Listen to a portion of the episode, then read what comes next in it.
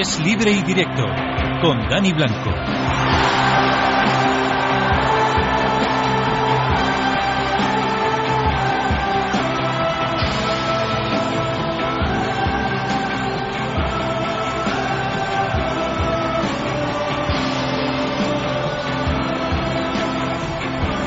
Medio minuto pasa de las 12 de la noche hasta la 1, toca deporte, la sintonía de Es Radio. Un saludo de Dani Blanco en nombre de la redacción deportiva de Radio con Aaron Arce. Hoy en la parte técnica se nos ha ido el 26 de julio, ya estamos en el 27, ya estamos en día de Juegos Olímpicos. Y aquí en Es Radio comienza ya Es Libre y Directo.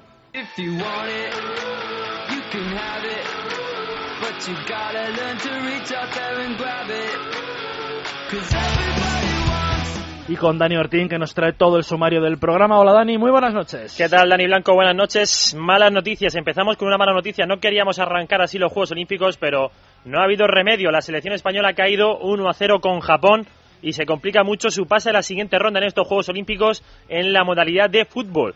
Ha perdido 1-0 con Japón, además ha perdido a un jugador por expulsión, hemos jugado con uno menos toda la segunda parte. Vamos a analizar ese partido con David Vinuesa que nos va a contar cómo ha sucedido, cómo se ha desarrollado el encuentro y por supuesto vamos a analizarlo con los expertos, con los que más saben de este tema, con Quique Recio y Jorge López. Y luego ya nos meteremos en materia de Juegos Olímpicos a ver otras modalidades, por ejemplo la vela, porque tenemos opciones de medalla, varias opciones, y una de ellas es Rafa Trujillo quien nos va a atender esta noche. Y también en el atletismo vamos a ver el curioso caso de un atleta que antes jugaba al baloncesto y que ahora va a correr los 400 metros y además estará en los Juegos Olímpicos. Se llama Auri Boquesa y también va a estar aquí en Es Libre y Directo.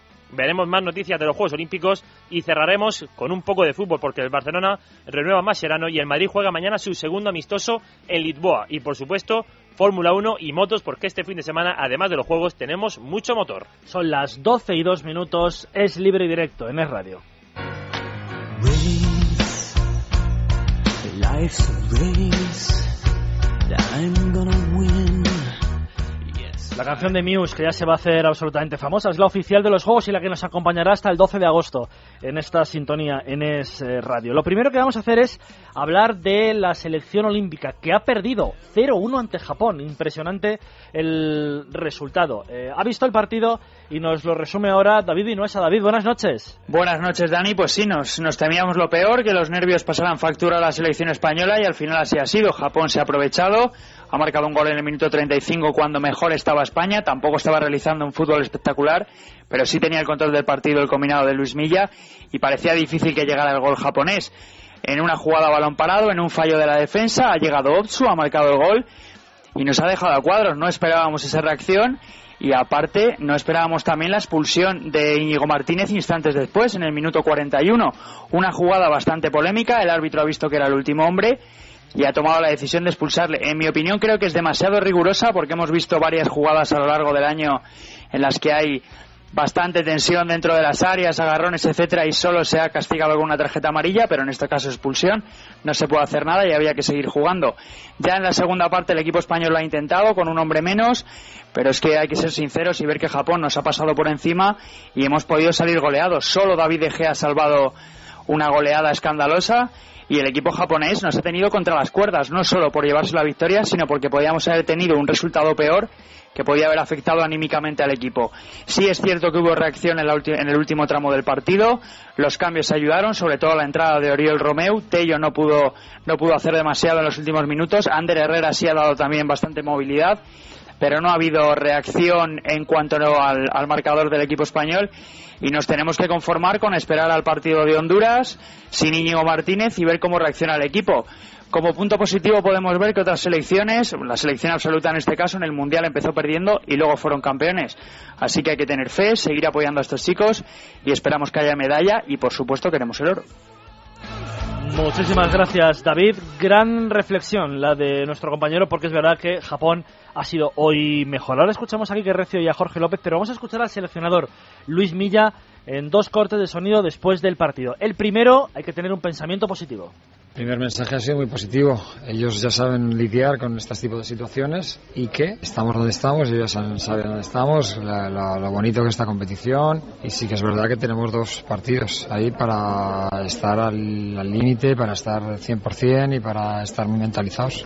Y evidentemente hay que pensar en Honduras. Domingo 9 menos cuarto, el partido ante la selección de Honduras. Mm, curiosamente, lo decíamos esta tarde, esta noche en el bloque deportivo de la noche de César, eh, Honduras es el segundo rival de la selección española, igual que en el Mundial de 2010. Hay que estar preparado para el partido contra Honduras. Luis Milla. Complicado, eh. Fíjate ahora cómo estamos. Ahora solamente tienes que pensar en Honduras. Sí, pero hay que pensar en Honduras. déjate de rivales. Hay que ganarle a Honduras y hay que ganarle a Marruecos. No te queda más remedio. Es decir, y no puedes pensar, no, el equipo tiene que tirar para adelante, tiene que ser positivo, pero hay que pensar en Honduras nada más.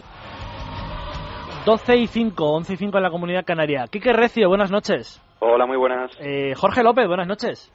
Buenas noches. Oye, yo me he esperado de verdad que el mayor de los tropiezos fuera un empate contra Japón.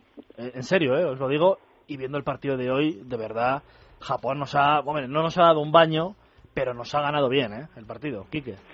En cuanto a intensidad, en cuanto a, colocación, me ha sorprendido gratamente. No tampoco tenía un conocimiento, muy amplio. la verdad es que en colocación han sido geniales y además en intensidad y en ritmo perfectos. Creo que estaban en una velocidad por encima y tú puedes tener mayor talento individual colectivo, cuantitativa y cualitativamente ser mejor, pero no te sirve si tienes tíos enfrente que corren más que tú y que van más rápido a todas las situaciones de balón dividido. Y es gente que luego a la contra sale muy bien. Son eh, bastante limitados en cuanto a poder eh, generar mucha creatividad por sí mismos, pero desde el error viven bien. Creo que España ha tenido errores que vienen condicionados más por un tema fisiológico que luego, en consecuencia, durante la cronología del partido ha sido más mental. Nos hemos ido agotando.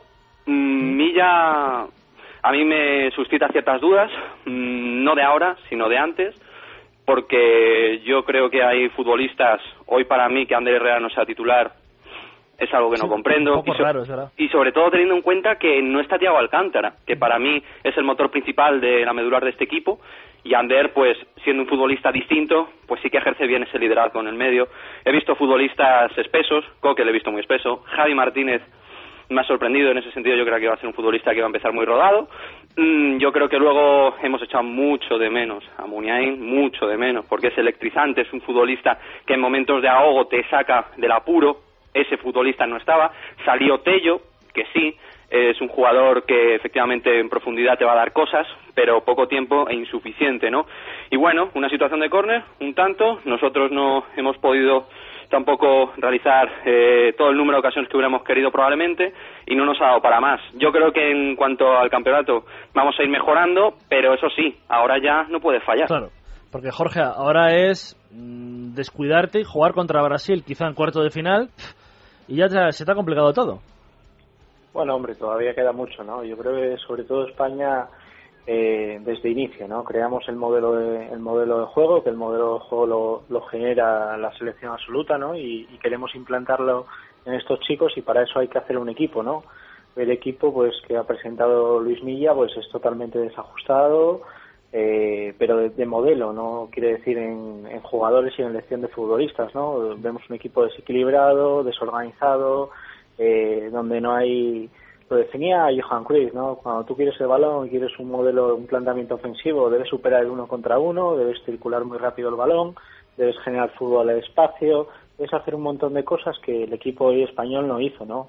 Cuando vemos la presión en primera línea por parte de Japón, España en ningún momento ha sabido salir de esa primera línea de presión, ¿no? Eso es porque realmente la salida del balón desde atrás eh, no era no era limpia, ¿no? Una vez que superamos, en alguna ocasión que superamos, tampoco encontramos uno contra uno, por lo tanto no superamos al rival. Está claro que cuando queremos transmitir un modelo de juego que viene desde arriba y en 15 días queremos eh, generar ese fútbol que, vemos en, la selección, eh, es muy complicado, ¿no? Porque nosotros vemos hoy a Japón. Japón es un modelo de juego que vive eh, justamente juntar líneas muy juntitas, dos líneas, aprovechar las contras, aprovechar los huecos que deja el rival.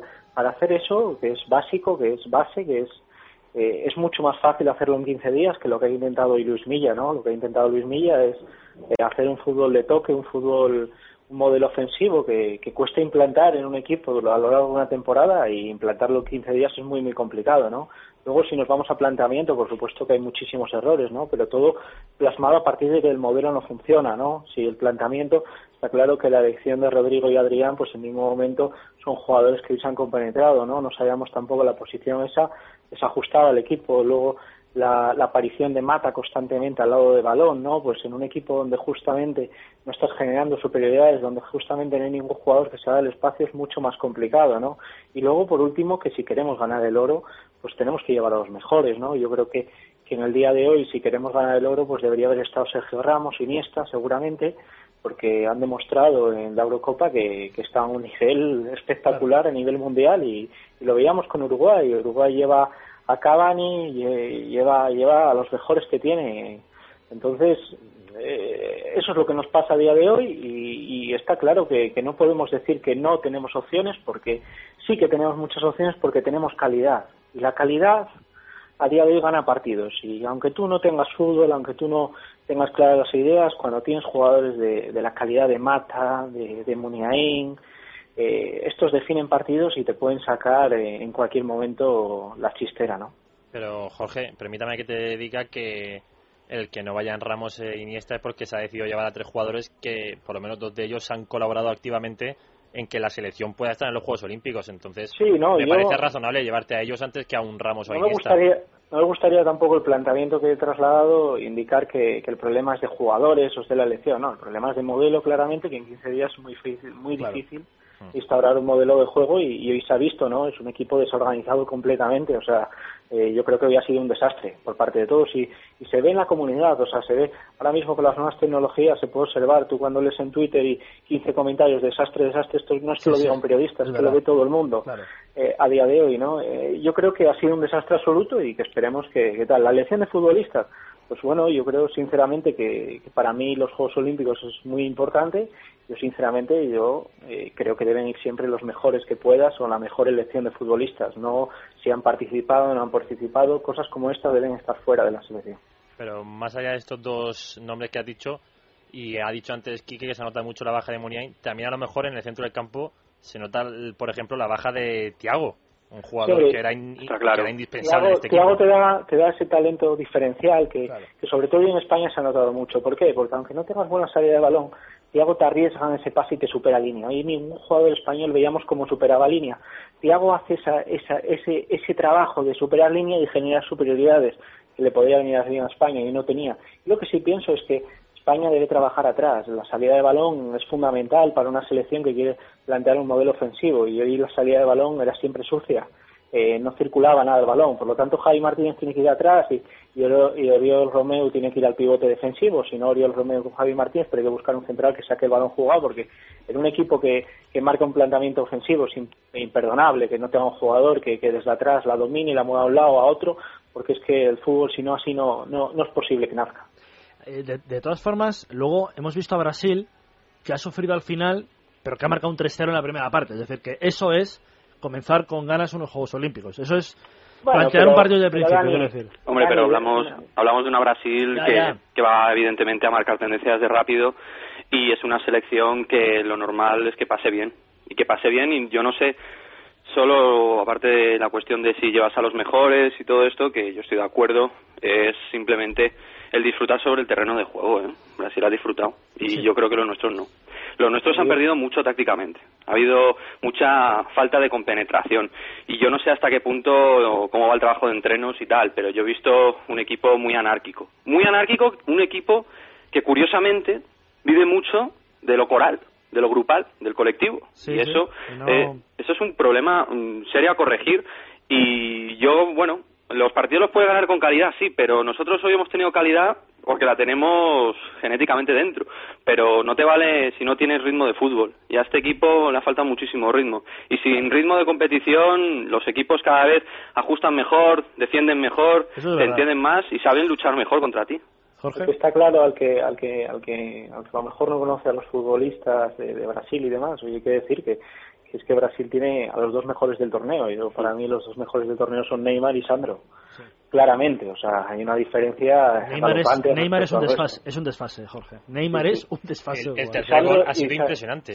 Y Sandro también. lo de Sandro a mí me parece un futbolista de muchísimo nivel, ¿no? Y, y, entonces eso sí que marca mucho la diferencia, sobre todo yo creo en un fútbol de Olimpiadas que, es un fútbol donde hoy hemos visto que carece un poco de, de nivel, ¿no? No es no es tampoco, no es, es, yo creo que tiene menos nivel inclusive a veces eh, y no entiendo por qué que a lo mejor un mundial sub-20, sobre todo yo creo por el tema de preparación, que es complicado, complicado, complicado prepararlo y, sobre todo a estas alturas, ¿no? Y, los jugadores llegan, eh, no llegan a las últimas de la temporada, sino llegan en las primeras y llegan después de vacaciones. O sea, tú cuando Luis Milla coge también eh, yo a mí no me, eh, es complicado eh, crear el fútbol que quiere crear Luis Milla desde desde donde nace no tú cuando coges un equipo que, que viene de vacaciones qué tal lo primero que tienes que hacer es una pretemporada física. O sea primero que tienes que entrenar es el estado físico que, que los jugadores se sientan cómodos se sientan con aire y que no cada vez que cojan el balón estén cogiendo aire, ¿no? Yo creo que eso es lo principal y, sobre todo Luis Milla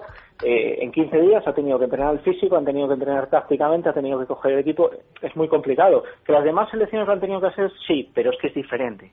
Hoy lo veíamos con Japón, crear un modelo a partir de un modelo defensivo, a partir de ir a, los errores del rival y no tener que crear, favorece mucho más que se pueda entrenar en 15 días. En dar dos líneas se puede entrenar muy fácil. En cambio, crear el fútbol desde inicio, crear superioridades, esto sabemos por el fútbol actual que cuesta muchísimo más. Claro, pero, pero ahora, Jorge Quique, yo creo que ya hemos analizado esta derrota, en mal hecho España, y hay que pensar en lo que nos viene. No sé si habéis visto el partido de esta mañana de Honduras-Marruecos. Honduras no parece nada peligroso, pero después de lo que hemos visto con, con Japón, ojo. Otro, otro equipo, el de Honduras, que acelera muy bien el juego hay que tener bastante cuidado frente a una selección, la de Marruecos, que tiene muy buen golpeo de balón, que es gente más fuerte, pero no le ha servido para ganar. Yo creo que, desde luego, en cuanto a la palabra intensidad se refiere, por ahí vamos a tener que subrayar una de las claves. Eh, frente a Honduras vamos a tener que ir mucho por ahí. Ellos no se van a cortar un pelo y saben de sus posibilidades y se van a crecer mucho. Creo que habrá que empezar muy intensos desde el comienzo y marcar mayor velocidad. Y vamos a ver un par de cambios, tres mínimo, mínimo. Yo creo que el de Ander se hace una, una cosa muy obligada en el centro del campo. Iker. Mm, y vamos a ver el tema de Javi Martínez en defensa, Oriol Romeu, vamos a ver Tello, mmm, Muniain, a ver si entra. Bueno, eh, Quique, con la baja de Íñigo Martínez por la expulsión, Javi Martínez al central, me imagino eh, que haga eso a Milla, y Oriol Romeu con, con Isco a lo mejor ahí y con Coque para jugar, pero claro, pues Coque, lo que decía Quique, es que también no ha estado hoy nada yo nada creo, yo creo que, Coque yo creo, yo creo que cuando cuando desde mi punto de vista cuando se han visto se ha visto un equipo tan desorganizado. Yo creo que sobre todo hay que volver a la base, hay que volver al sistema, hay que coger a los jugadores y marcar muy bien lo que tiene que hacer cada uno en el campo y a partir de ahí crecer. Lo que no puedes es volverte loco y querer cambiarlo todo, ¿no? Yo creo que aquí Luis Milla tiene que volver, oye, que crear un, sistema, saber cada uno lo que tiene que hacer muy bien, muy bien, muy bien y a partir de ahí. Tiene una cosa en contra, que es que tampoco puede ahora replegar y, esperar un poco los acontecimientos, porque si no ganamos estamos fuera. Entonces hay que ir por el partido desde el inicio. Y para ir a por el partido se requiere un esfuerzo mucho más grande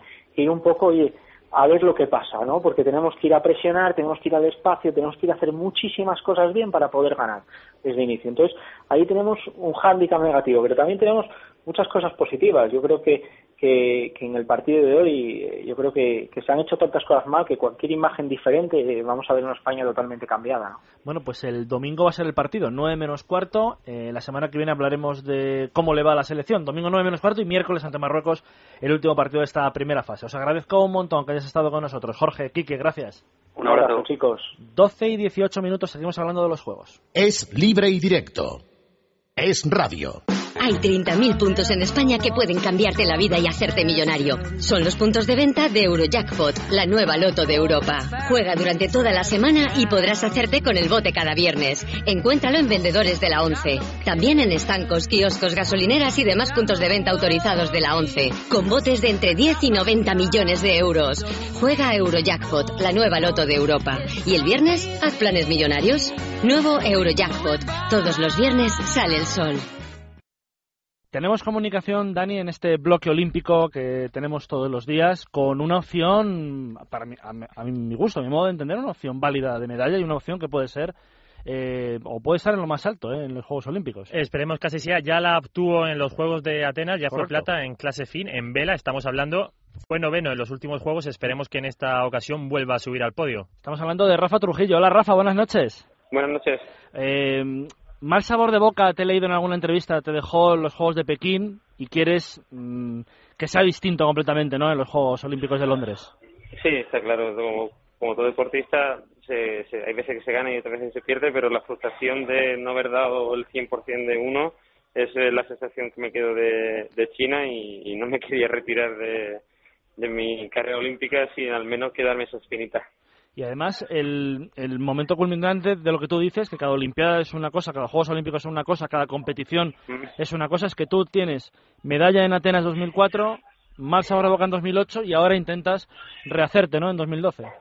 Sí, la verdad es que mi carrera olímpica ha sido éxito, fracaso y todo éxito, fracaso. Empecé en el 2000 con séptimo en, en Sydney y yendo liderando la prueba durante cinco días y, y la verdad es que fue un palo muy corto también. Y tuvimos, eh, bueno, después gané la plata y, y en China malo, así que ahora me toca bueno, eso, al menos por probabilidad, por estadística, perdón. Entonces te podemos meter como una de las bazas posibles de medalla.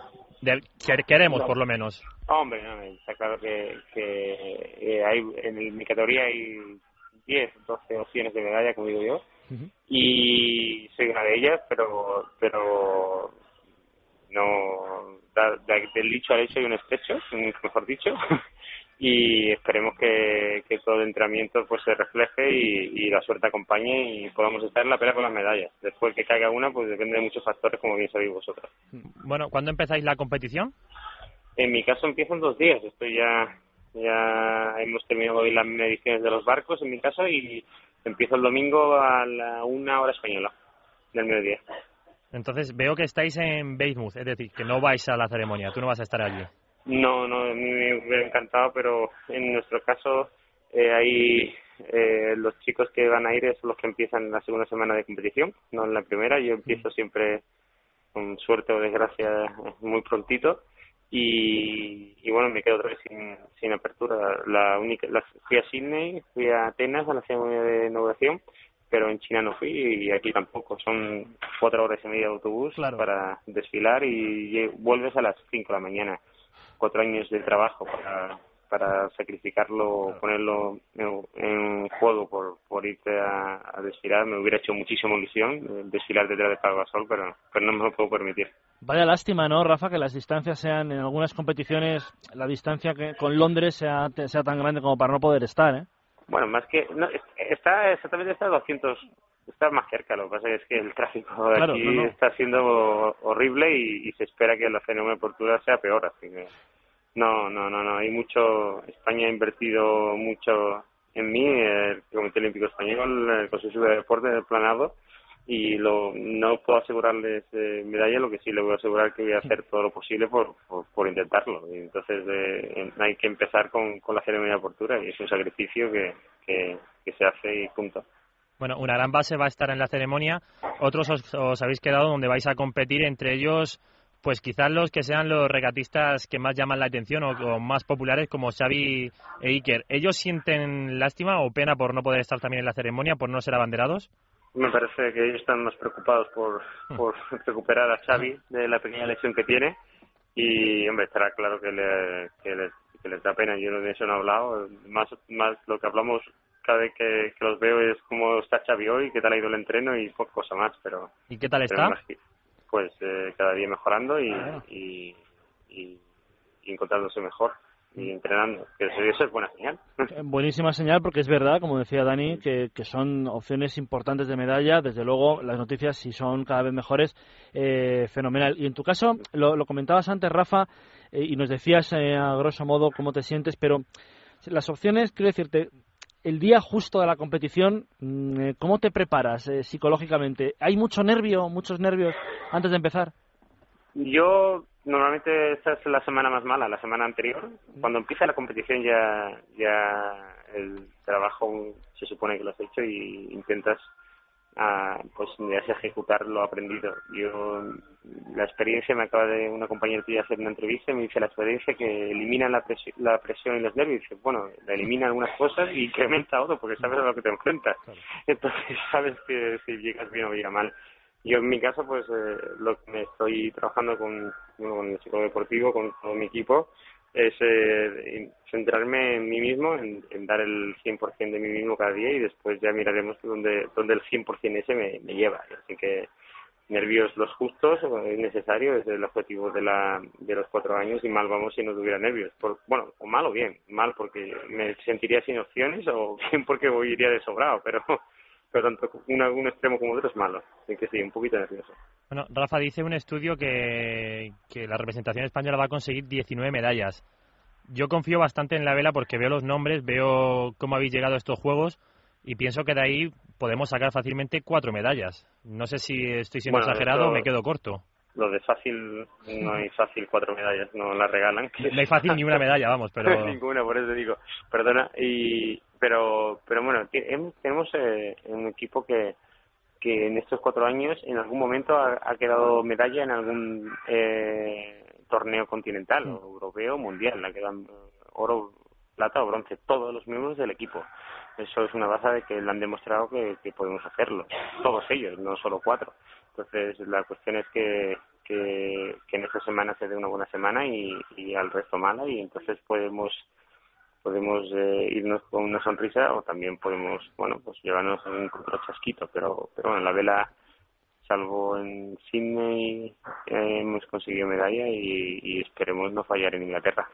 Y para Rafa Trujillo, cuando sale a competir, ¿cuáles son las mejores condiciones de, viento que prefiere? ¿Mucho, poco? Medio fuerte.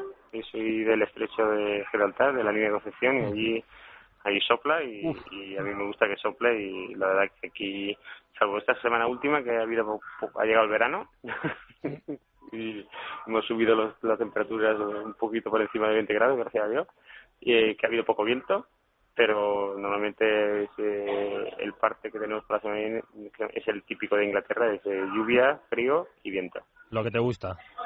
Sí, bueno, la lluvia no tanto, pero pero y el yo prefiero el calor de España, pero el viento sí. Bueno, y si no hay de tres me gusta uno, así que vamos a ganar, y el que es el importante para esta semana. Si no hay viento, yo te digo que voy allí a soplar lo que haga falta para que para que sople el viento y para que haya las condiciones necesarias para que por lo menos nuestros regatistas se sientan cómodos y podamos optar al número máximo de medallas. No, creo que en eso mi madre y mi hermana están ganando, que están poniendo velitas de la última semana, de lo mal que lo pasaron ya en, en China y ya llevan pidiendo viento, espero que no se pasen de, con las velas porque la verdad que el parte está empezando a poner demasiado duro. que, que, que, ya, ya, ya, ya se ha llamado, que, ya está, que ya está, que, para, que el viento viene que no hay que rezar más. Eh, Rafa, aunque la palabra fracaso no me gusta en el mundo del deporte porque es, es un poco dura, eh, ¿qué, ¿qué, sería una decepción o un fracaso para Rafa Trujillo en estos, en estos juegos? Esperemos que no llegue, pero ¿qué sería? Bueno, pues sería no, no sentir que he dado lo mejor de mí en esta semana. Eh, si das lo mejor de uno mismo en este momento, pues bueno, te ganas y pierdes y esto es el deporte y esto es la Olimpiada. A mí lo que me dolería es, eh, es, eh, es la sensación de esquina de que lo, Rafa Trujillo lo podía haber hecho mucho mejor de lo que lo hizo. Ah. Bueno, pues que tengas toda la suerte del mundo en estos Juegos Olímpicos, Rafa, y que te vaya todo de maravilla. Te seguiremos a partir del domingo. Muchas gracias. Muchísimas gracias por la... Venga, gracias. Hasta luego. Hasta luego. Es libre y directo. Es radio. Su Audi está de enhorabuena. La unión de Castellana Wagen y Vallehermoso Wagen supone la mayor superficie de posventa de la marca Audi en Madrid con los mejores profesionales certificados y el mayor stock de recambios para tener su vehículo siempre a punto. Visítenos en Isla de Java 1, Vallehermoso 87 o en Audi Retail Madrid SA.es. A la vanguardia del servicio. ¿Sabes que muchos accidentes en personas mayores se producen en la bañera? En duchate.es te cambiamos la bañera por un plato de ducha. Te ponemos los azulejos, una mampara a medida y te regalamos un agarrador por tan solo 1.200 euros. Es sin duda la mejor oferta del mercado. Ven a vernos a la calle Ferrocarril 39 junto al Metro Delicias o llámanos al 91 474 1004 y te hacemos un presupuesto sin compromiso. Recuerda, 91 474 1004. Dúchate.es, la mejor inversión. Hola, esto es un espacio promocional, unos segundos en la radio que pretenden captar su atención para que oigan el programa Déjate de historias de lunes a viernes de 12 a 13.30 aquí en Es Radio. Ahora se supone que debo decir de qué va nuestro programa. Bueno, pues es estupendo, y no es porque lo presente yo, pero ya me contarán ustedes cómo lo pasan aquí en Es Radio de lunes a viernes de 12 a 13.30. Déjate de historias con María José Peláez. Radioteléfono Taxi, con su flota de 3.100 vehículos, te asegura un servicio rápido y eficiente. Ahora con Go Taxi puedes pedir tu taxi en dos clics desde tu smartphone. Descárgala en www.rttm.es. Radioteléfono Taxi 91 547 8200. Conoce Europa deslizándote por sus ríos en los lujosos cruceros fluviales de Politours. Disfruta de ocho días de travesía con increíbles paisajes por el Rin, Danubio, Ródano, Volga y todo en español. Solicita en tu agencia de viajes el folleto azul de Politour River Cruises. ¿Por qué renuevatucarnet.com? Porque nos ocupamos de todo lo necesario para la renovación de tu carnet. Por nuestros seis centros, horario ininterrumpido. Aprovecha tu hora de comer hasta sábados por la mañana. Pide cita previa en el 91 415 0708 y obtendrás un 10% de descuento. Renuevatucarnet.com. Guardamás, mini almacenes privados desde 2 metros cuadrados. 10 años de experiencia en el guardado y custodia de sus muebles, herramientas o documentos. Con la máxima seguridad durante 24 horas 365 días al año. Guardamás, llévese su llave y acceda cuando lo necesite. Llámenos al 901 21 21 21. Guardamás, frente al aeropuerto de Barajas. 901 21 21 21. Ahora en julio tenemos 1.302 coches de toda la gama Ford a un 25% de descuento. Y dirás, ¿por qué 1.302? ¿Tiene algún significado oculto? ¿Acaso es un código secreto que abre una puerta a otra dimensión? No, simplemente contamos todos los coches que teníamos, 1, 2, 3 hasta 1.302. Así que deja de buscar en Internet qué pasó en 1.302 porque no pasó nada. Absolutamente nada. Ven a los 1.302 de Ford y llévate un 25% de descuento. Se nos acaban los coches. Se te acaba el tiempo. Red Ford de concesionarios. Come en Madrid a precios de Galicia en los restaurantes Los Montes de Galicia. Disfruta de nuestros menús especiales para grupos a partir de 24,50 euros masiva. Restaurantes Los Montes de Galicia. El placer de comer. En el barrio de Salamanca, calle Azcona 46 y en el barrio del Pilar, calle Antonio López Aguado 10. Losmontesdegalicia.com 91 355 2786.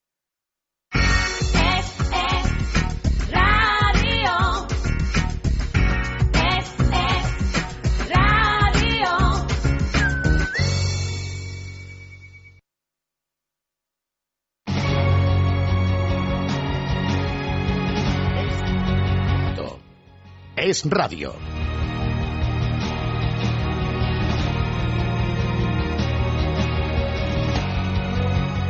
Seguimos en el libre directo 12 y 32, 11 y 32 en la comunidad canaria y ahora vamos a, a hablar, Dani, con un caso curioso en el mundo del atletismo, porque esta chica, que ya nos escucha, eh, era antes baloncestista.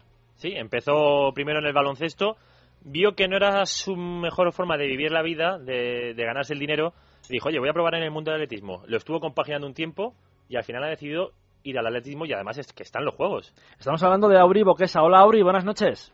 Hola, buenas noches. Bueno, cuéntanos lo, lo primero, lo que te preguntarán casi todos. En el momento de cambiar, o en el cambio del deporte, mm, no sé, ¿cómo es la sensación de jugar al baloncesto, además jugar a buen nivel, eh, a ser atleta y competir ahora en unos juegos en 400 metros lisos?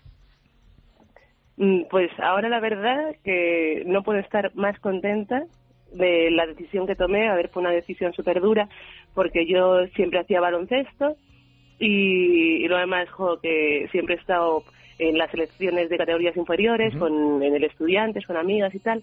Y la verdad es que fue una, una decisión muy, muy dura, pero bueno, ahora no me puedo quejar y, y sé que, que ha merecido la pena, vamos. En el baloncesto jugaste a tan buen nivel que en el Europeo Junior de Tenerife del año 2006 fuiste medalla de oro con jugadoras, por ejemplo, de la talla de, eh, de Avalde, de Nichols, ¿no? Sí, de Alba Torrens. Alba Torrens. la verdad es que, bueno, con, estuve con ellas desde que mm, llegué a la, mm, con 12 años o así en la primera concentración, ya estaba con ellas. Y sí, quedamos campeonas en Tenerife, eh, quedamos campeonas también de Europa en 2004 en Italia y luego también, bueno, quedamos cuartas del mundo. que Era una, una, una selección de un, un muy, muy buen nivel. Yo me, me pregunto, y te pregunto, Auri, si eras buena jugando al baloncesto, ¿por qué te cambias? Bueno, bueno. no, no llegué a dar el, el salto de, de calidad que tenía que haber dado. Estaba un poco estancada y llevaba eso de, desde sub-20 sin que fue la última la última selección que mm, de categorías in- inferiores y la absoluta la tenía súper difícil y como que no terminaba de, dar el salto.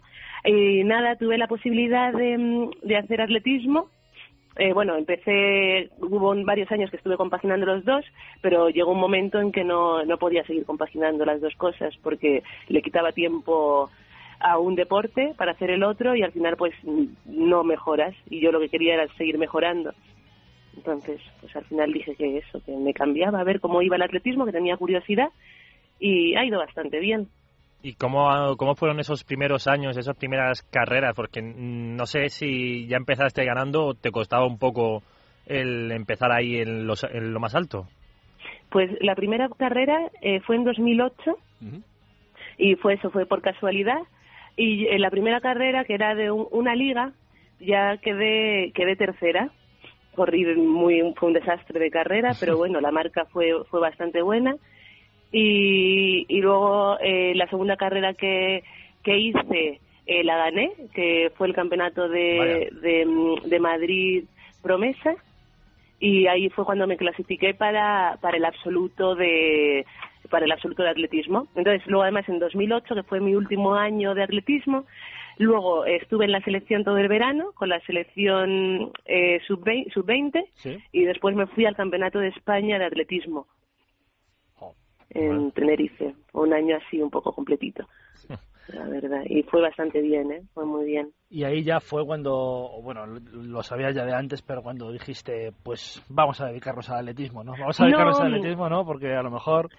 Eh, ahí no, no, no tenía nada claro, no tenía, de hecho no pensaba dedicarme al atletismo. Luego en 2009, eh, bueno, estuve comp- eh, compaginando varios años atletismo y baloncesto.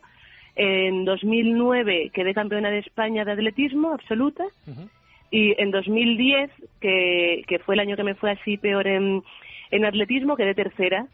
Y ese año me había ido mal la- el baloncesto, que habíamos defendido con el estudiante esa segunda, además, y luego el atletismo tampoco, yo pensaba que iba a correr como en 2009, y tampoco corrí, corrí un segundo más lenta que mi marca. Entonces ahí fue cuando decidí dejar una de las dos cosas. ¿Y por qué decidiste entonces dejarte el balonmano si habías... Baloncesto. El balonmano digo yo, el baloncesto, si habías fallado en, el, en esa marca que querías conseguir. porque la había fallado por no dedicarme eh, de verdad al atletismo. Claro. Bueno, y ahora, Entonces, ahora que vas tenía- al- a los Juegos, ¿cuál es el objetivo de Auri Boquesa en esta prueba de los 400? Disfrutar. Siempre lo digo, es como el objetivo es disfrutar, sobre todo. Luego, a ver, voy a hacer todo lo posible para poder, para poder hacer marcas, estar en mis marcas. Y luego ya, pues lo que venga, si viene algo bien y si no, el trabajo ya ya está hecho. Eh, las- los juegos es una, a ver, eh, es una recompensa del trabajo de este año. Entonces, lo primero es disfrutarlos.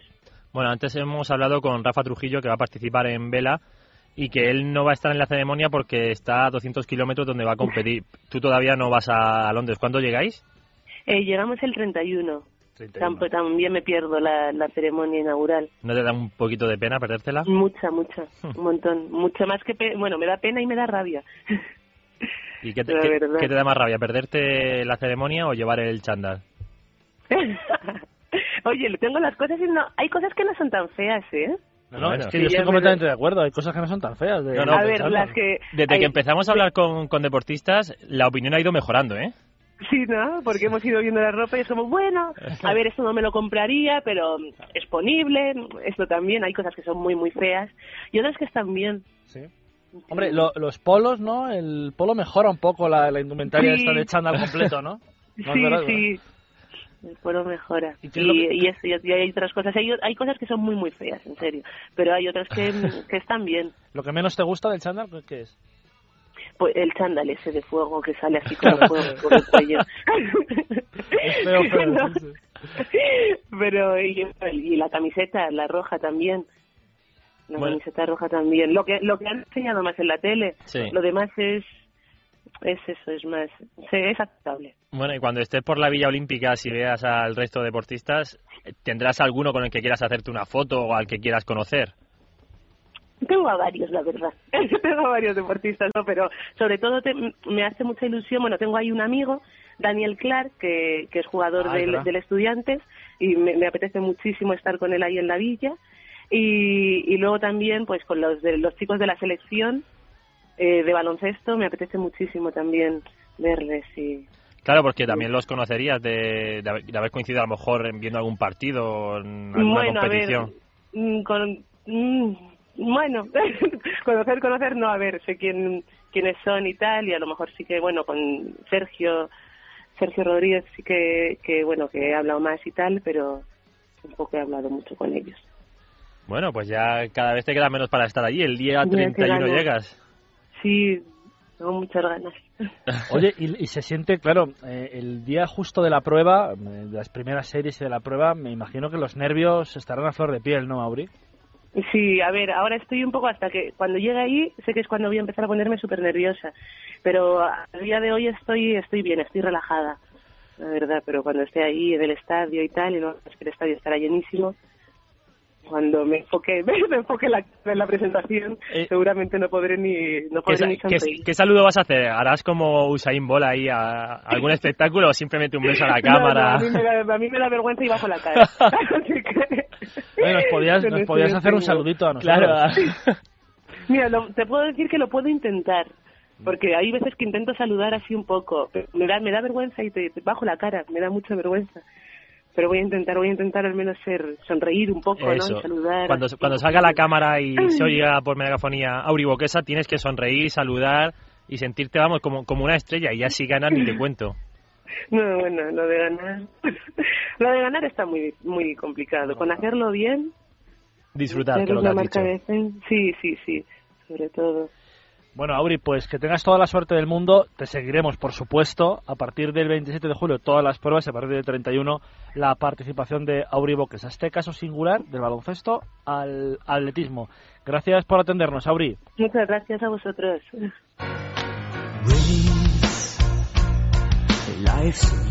Todo lo que ha pasado hoy y todo lo que va a pasar mañana, Dani Ortín resumido, porque mañana es la ceremonia, 9 de la noche. Bueno, sobre todo lo que ha pasado hoy, que ha habido fútbol masculino, Honduras 2, Marruecos 2, México 0, Corea del Sur 0, Gabón 1, Suiza 1, muchos empates, Emiratos Árabes 1, Uruguay 2, Brasil 3, Egipto 2, Bielorrusia 1, Nueva Zelanda 0 y Gran Bretaña 1, Senegal 0. Hablamos de la ceremonia que arrancará mañana a las 20.12 hora local, 21.12 aquí en España, que cuesta 32 millones de euros. Se llama la representación Isla Maravillosa, va a representar una típica campiña inglesa y luego llegará hasta la Revolución Industrial. También tendrá fragmentos de la obra La Tempestad de Shakespeare y estarán en esa ceremonia Beckham, James Bond, no sabemos quién lo va a interpretar, y Paul McCartney que va a cantar la canción Hey Jude, además de la reina Isabel II que pronunciará el discurso con el que fina- finalizará esa ceremonia y comenzarán los Juegos Olímpicos. Más cosas de, esta, de estos días, por ejemplo, en lo que ha pasado con la bandera de Taiwán que ha desaparecido, al igual que ayer hubo un problema en el videomarcador en el partido de Colombia-Corea del Sur de fútbol femenino, Corea del Norte, perdón, porque apareció Sí. la bandera de Corea del Sur. El que va a llevar la bandera de su país va a ser Usain Bolt, va a ser el abanderado de Jamaica. Y ya están llegando los deportistas españoles. Hoy, por ejemplo, ha llegado nuestro abanderado Pau Gasol, aunque ha tenido un problema con las acreditaciones, ha llegado junto al resto de la expedición española de baloncesto. Y además hemos conocido los rivales de nuestros tenistas. Por ejemplo, que David Ferrer está en el cuadro por la parte alta y se encontraría con Del Potro en cuartos y con Roger Federer en semis. Jugará contra el canadiense Pospisil. Además, Nico Almaro contra Troiki, Verdasco contra Istomin, Feliciano López contra Tursunov. En féminas, María José Martínez frente a la, a la eslovena Herkog, Anabel Medina contra Wigmeyer, Carla Suárez lo tiene más difícil contra la australiana Samantha Stosur y Silvia Soler contra la británica Heather Watson. Y en sorteo de judo, mala noticia para Ollana Blanco que luchará contra el número uno del mundo. A las demás y a los demás, a la representación española, le va a ir bastante bien. Y dos atletas que se quedan fuera de los juegos, el griego Dimitris Chondrokrouskis, creo que lo he dicho más o menos bien, que es campeón del mundo de salto de altura en pista cubierta y que ha dado positivo en un control de dopaje y además también estará fuera otro atleta que es el lanzador de disco Zoltán Kovago, que es de Hungría y que ha sido excluido del equipo olímpico de Hungría por negarse a pasar un control antidopaje. Pues eh, cerramos los juegos, hablamos ya de fútbol.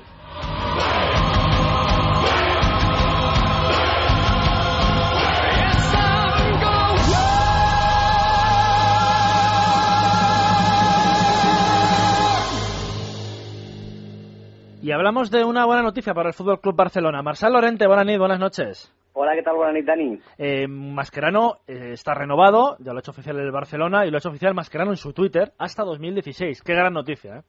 Sí, sí, y además se le mejora también el contrato, por tanto pasa a ganar más dinero. El argentino que recordemos llegó al Barça en 2010 y que en tan solo dos años la verdad es que ha convencido deportivamente, pero también en cuanto a su profesionalidad y su identificación con el Barça. Nada, hace pocos días decía y aseguraba que la mejor decisión que había tomado en su vida era renunciar a dinero por fichar por el Barça, pues de esa manera se le recompensa ese compromiso y se le amplía y mejora el contrato hasta el 2016. Este eh, fin de semana el Barça juega en, Ma- en Marruecos, en Marsal. Todavía no se sabe si con Messi o sin Messi, aunque es verdad que parece que va a ir al final el argentino, ¿no? Sí, sí, sí, ya está recuperado de ese hematoma que le produjo el golpe que recibió en el gemelo de su pierna derecha y todo hace indicar que Leo Messi jugará ya el primer partido en esta nueva etapa de Tito Villanova. Eh, no sé si es mejor noticia, yo creo que es mejor noticia la que voy a contar ahora, pero Por supuesto. es una buena noticia la de Mascherano, pero es una mejor noticia que Marsal ha sido papá de nuevo. Ah, sí, sí, sí, sí. sí. ¿no? La, seg- la segunda, la segunda. La segunda, Blanca, ¿no? Sí, este es, es- es, eh, familiar tuyo, ¿no? Blanco, Blanca. será, será- será tu prima de Barcelona. Muchísimas felicidades, Marsal. Muchas gracias. Eh, Son las 12 y 45, 11 y 45 en la Comunidad Canaria. Nuestro compañero Marcel Lorente que nos contará el domingo cómo ha acabado ese partido del Barça en eh, Marruecos. Eh, antes de los fichajes, eh, Dani, bueno, hay que comentar la actualidad del Real Madrid. Mañana juega en Lisboa el, equipo blanco, el trofeo, bueno, la Copa Eusebio, por cierto, que va a servir de más homenaje que nunca lo del partido, porque Eusebio es verdad que ya salió del hospital, pero que ha estado muy mal durante la Eurocopa, que fue ingresado y que mañana el Real Madrid va eh, a rendir visita al estadio del Benfica, estadio de la Luz, en este trofeo en el que va a estar coentrado, porque le hace ilusión volver al portugués, recuperar rápidamente la forma desde la Eurocopa y jugar en este partido o en este encuentro en casa de su antiguo club, el Benfica. Mañana casi todo va a ser también jugadores del Castilla, Benfica, Real Madrid, pero podrían ya incluirse a Benzema, por ejemplo, en ese 11 titular. 12 y 46, ha habido más cosas en el fútbol, incluidos fichajes. Me back. summer paradise. My heart is sinking as I Otras cosas, Dani, ¿qué ha pasado? Ha habido dos partidos amistosos en el día de hoy, Peralada 0, 0 Español 2 y el Sagispor 0, Getafe 2, victoria para dos equipos de primera. Y ahora sí vamos con fichajes. Abel Aguilar ha pasado las pruebas médicas con el Deportivo y ya es jugador del nuevo del club coruñés, viene cedido del Hércules y el presidente del Betis, Rafa Gordillo, ha reconocido que negocia con el centrocampista del Apoel de Tel Aviv, el nigeriano Nosa, un traspaso que según la prensa israelí costará 1,2 millones de euros. El que ya está en Zaragoza es Romaric, que deja el Sevilla y va a estar de nuevo a las órdenes de Manolo Jiménez, que ya lo tuvo en el conjunto hispalense. Ficha por dos temporadas y el Levante se ha hecho con el lateral zurdo griego Carabelas para las dos próximas temporadas. Procede del AEK de Atenas. Y atención a los jugadores del Valencia porque van a lucir en sus camisetas los nombres de cada uno de los 22 pueblos afectados bonito, por los incendios que asolaron la comunidad valenciana hace un mes. Lo harán en el partido del Trofeo Naranja que disputarán el sábado en Mestalla ante el Oporto y además la, la recaudación irá íntegra destinada a las, a las viviendas afectadas y para reforestar esas 50.000 hectáreas. Y en lo deportivo, atención que Didac Villar se queda sin dorsal en la gira del Milan por Estados Unidos y podría acabar en el Valencia supliendo a Jordi Alba. Más cosas, eh, ya conocemos el rival del Athletic de Bilbao en la ronda de la Europa League que disputarán los días 2 y 9 de agosto ha sido el, el equipo croata del Slaven Koprivnica, que ha ganado en el global de la eliminatoria al Portadón de Irlanda del Norte por 10 a 2. 6-0 en la ida, 2-4 en la vuelta. Se jugará contra este equipo, contra el Slaven, en Samamés el 2 de agosto y la vuelta en el estadio Gratsky el día 9. Si pasa el Athletic, 23 y 30, siguiente eliminatoria. Después de la publicidad, os creéis que os habíamos contado todos, pero es que quedan todavía motos, coches, y aquí está ya Diego Cardeña para hablar de música y deporte. Summer paradise. I'll be there in a heartbeat. Llega a tu smartphone el duelo más esperado. Iniesta versus Casillas. Descárgate gratis el juego oficial de los campeones del mundo y demuestra quién es el rey. El humilde o el santo, chutar o parar. Tú decides. Iniesta versus Casillas. Comienza el duelo. Disponible para iPhone, iPad y Android en ligabbva.com. Los 20. ¿Quién los pillará? El hambre de conocer, de viajar, de devorar lugares nuevos. No importa si cruzas al otro lado del mundo o si visitas un barrio vecino. Todo merece la pena. ¿Quién pillará los 20? El 9 de agosto extra de verano. El sorteo de los 20 millones de euros. Píllalos tú. 11. También en estancos, kioscos prensa, gasolineras y demás puntos de venta autorizados de la ONCE. Es libre y directo. Es radio. Doble sesión de motor esta, este fin de semana, aunque es verdad que en Laguna Seca solo hay Gran Premio de MotoGP, pero es verdad que hay doble sesión de motor. Pero vamos a empezar con la Fórmula 1. Lucía Prieto, buenas noches. ¿Qué tal? Buenas noches, Dani. Porque Fernando Alonso es líder del Mundial y hay otra opción de mantener, y yo creo que lo va a mantener, por supuesto lo va a mantener, eh, matemáticamente no se lo pueden Sí. quitar, pero es otra eh, prueba más para, para seguir optando al Campeonato del Mundo. Sí, la última vez eh, que hablábamos de una previa de Fórmula 1 hablábamos de regularidad, ¿verdad, Dani? De que estar entre Sí. las cuatro primeras posiciones nos bastaría y fíjate eh, lo que nos regaló el último Gran Premio, una victoria de Fernando Alonso y además a lo grande. Yo creo que ahora volveríamos a decir lo mismo. En un Ring, un um, circuito talismán para Fernando Alonso, estar entre las cuatro primeras posiciones yo creo que estaría muy bien porque el colchón de 34 puntos que saca el asturiano Amar Weber es suficiente como para mantener el liderato antes de ese descanso estival donde se van a realizar las pruebas oficiales pero mm, se le ve tranquilo, ya, ya lo decíamos eh, después de- del último Gran Premio, se le ve concentrado. Además, eh, puede ser un momento muy bonito, a punto de cumplir 31 años, su 31 primera victoria, imagínate. ¿Verdad? Sería, la verdad, es que un juego de números eh, bastante, bastante curioso para, para el asturiano. Yo creo que puede estar perfectamente entre las tres primeras eh, posiciones. Red Bull va a ir con todas.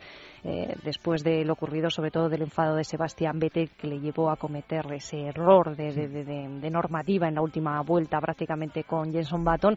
Y ojo con Hamilton, porque lleva un par de grandes premios que no le salen las cosas. Yo diría que grandes premios prácticamente toda la temporada, que no le salen las cosas. Y puede ser otro candidato. Opciones, todas, todas, porque tenemos al mejor Fernando y tenemos, de momento, y así lo dicen los números, el mejor coche en parrilla. Te quería preguntar, eh, ya te lo dije el, el domingo pasado, claro, ahora Red Bull está en una situación eh, que dice, no nos habíamos visto en esta el año pasado, ahora estamos por detrás, ahora hay que... Eso no sé si cuesta, ¿eh? arriesgar, claro, cuesta.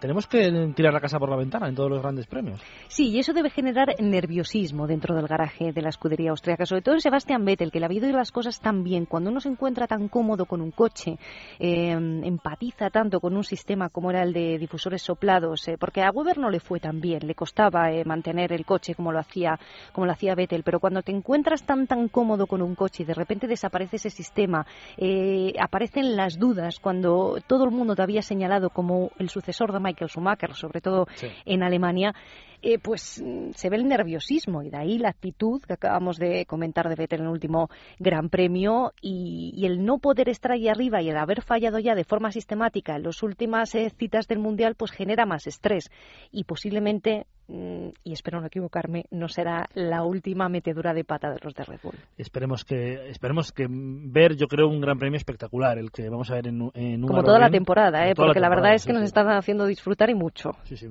Y también lo queremos ver en Laguna Seca. Y lo vamos a ver en MotoGP, porque siempre Laguna Seca es un circuito tradicionalmente muy impactante, diría yo, y muy, muy bonito de ver el espectáculo. Sí, sobre todo sacacorchos, ¿verdad? Que es eh, un, un trazado, un, eh, bueno, pues un sector de, de- de- de ese circuito muy espectacular. Allí han ganado los nuestros, ha ganado Pedrosa, ha ganado Lorenzo. Lorenzo además llega con una ventaja de puntos importante, con un Casey Stoner que yo no sé hasta qué punto va a arriesgar. Últimamente no lo está haciendo, aunque tiene supuestamente la moto con mejor punta.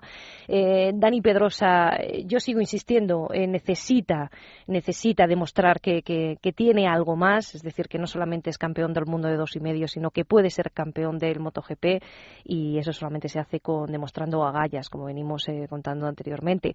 Valentino Rossi, le vimos protagonizar junto con Stoner una de las mejores y más trepidantes batallas precisamente en ese circuito que finalmente se llevó el italiano. Esta vez eh, seguro que Stoner quedará por delante y un Rossi Rossi, que a lo mejor nos dice algo de qué pasa con su próximo futuro en Yamaha después de que Spies, el norteamericano, haya dicho que no va a recalar el próximo año en, eh, en la marca eh, japonesa. Yo apuesto por Lorenzo, no solo porque tengo debilidad por él, sino porque creo que es el más fuerte psicológicamente y yo creo que le va bien eh, el circuito a la moto.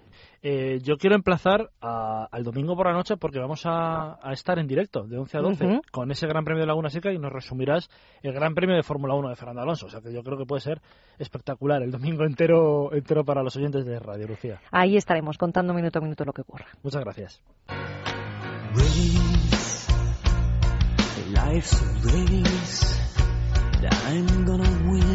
Ya está ubicado aquí Diego Cardeña. ¿Qué tal, Diego? Buenas noches. Muy buenas noches, don Daniel.